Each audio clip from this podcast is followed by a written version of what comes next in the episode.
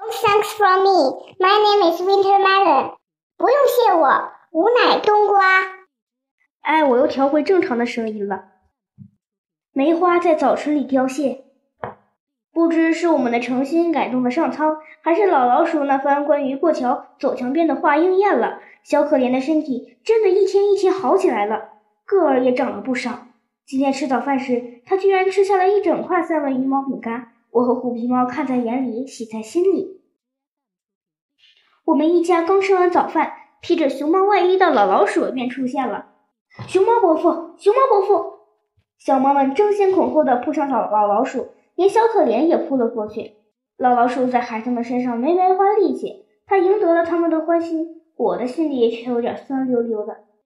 我来告诉你们，老老鼠对我和虎皮猫说：“赶紧带小猫们去梅园，今天你们还能赏最后一次梅花。”为什么呢？虎皮猫说：“往年这时候梅花还没有谢呢。”老老鼠说：“今年的春天来得早吗？”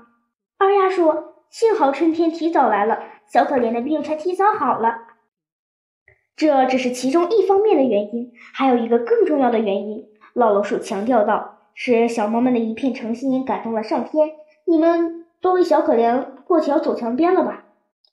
这么多年传下来的习俗，我们还是要信的。你说是不是，小猫表弟？”当着虎皮猫和小猫们的面。善于随机应变的老老鼠不再叫我笑猫老弟，而改口叫笑猫表弟。我们一家从山洞出来，看到好多花木都长出了花苞。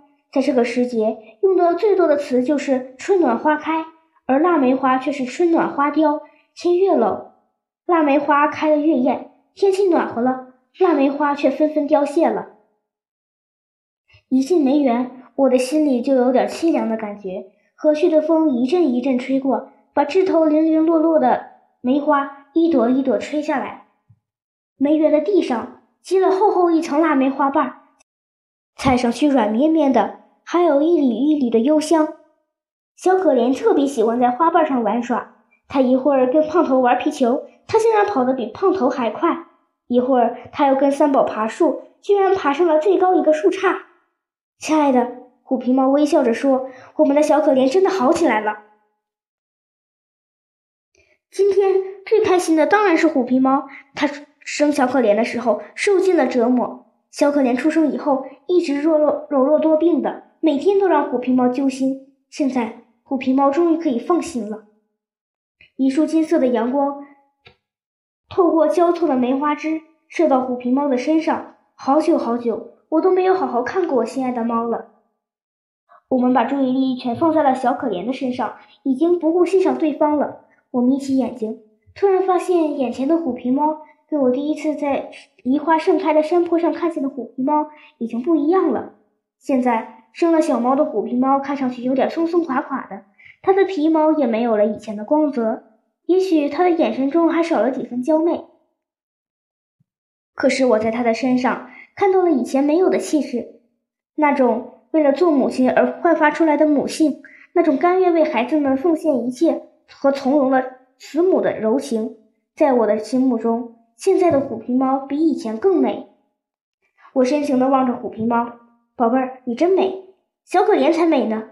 虎皮猫的视线一刻也不肯离开小可怜。过不了几天，小可怜就会变得和二丫一样美。